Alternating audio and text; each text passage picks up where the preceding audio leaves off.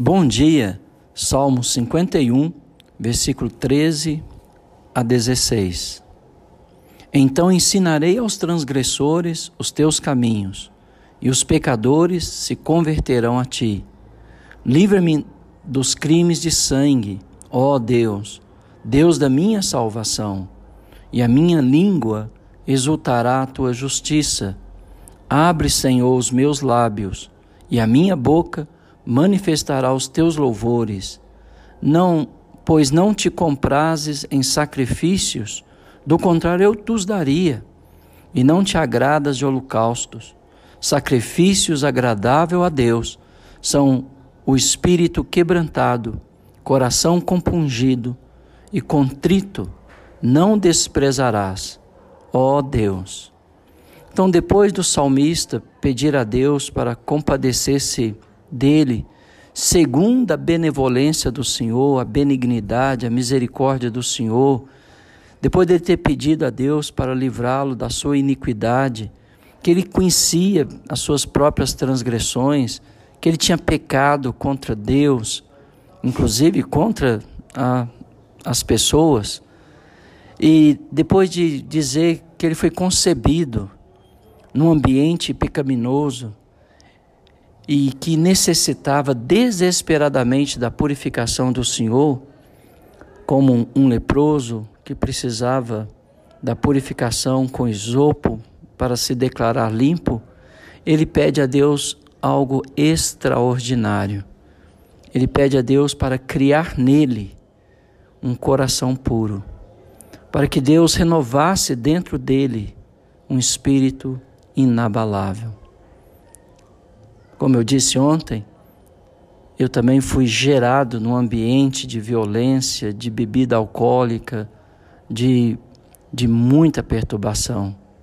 E se não fosse a misericórdia de Deus sobre a minha vida, eu não estaria hoje compartilhando com você a, a graça de Deus, o amor de Deus para a sua vida. E se há em mim qualquer ato de benevolência, de bondade, de de mansidão é obra de Deus. Ele criou em mim um espírito manso, como ele do nada criou o universo. E aí, diante de tudo isso, ele então diz: Se o Senhor restituir a alegria da tua salvação e me sustentar com um espírito voluntário. Então ensinarei os transgressores os teus caminhos. Ele havia sido transgressor, por isso ele podia ensinar os transgressores. Ele havia sido pecador e ele então procuraria converter os pecadores dos seus maus caminhos. O maior a maior a melhor maneira de você aproximar de alguém para compartilhar o Evangelho de Jesus Cristo a essa pessoa é contando a sua própria história, contando o quanto Deus, na sua benevolência, foi misericordioso e bondoso com você. E daí você passa para compartilhar as Escrituras Sagradas. Ele pede Deus para livrá-lo do crime de sangue, provavelmente da morte bem planejada e executada de Urias, mulher, marido né, de Betseba. E se Deus concordasse, se Deus o curasse, se Deus o abençoasse, então ele ia usar a sua boca, a sua língua, para louvar a Deus, para testemunhar em favor dos atos poderosos do Senhor. Por isso ele pede: abre, Senhor, os meus lábios. Ele ia louvar a Deus com cânticos. Ele queria ter esse espírito voluntário e a ousadia de dirigir-se ao trono da graça, como nós, por meio de Jesus Cristo, sendo purificado pelo seu sangue, nós podemos aproximar diante de Deus com a consciência tranquila e com os nossos lábios nós podemos louvar ao Senhor. Os lábios do salmista tinham sido selados pelo pecado.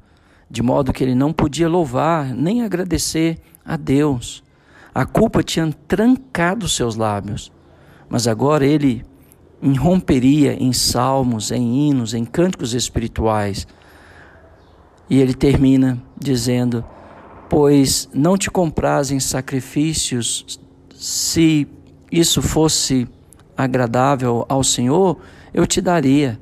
Mas o verdadeiro sacrifício que Deus requer de todos nós é um espírito quebrantado, um coração quebrantado, um, um coração contrito. É isso que Deus espera de nós. Ah, um coração que fica triste por causa do pecado, que arrepende e que procura restituir ou reparar os danos causados. Essa atitude Deus não desprezará, mesmo não tendo eu ou você coisa alguma para lhe oferecer.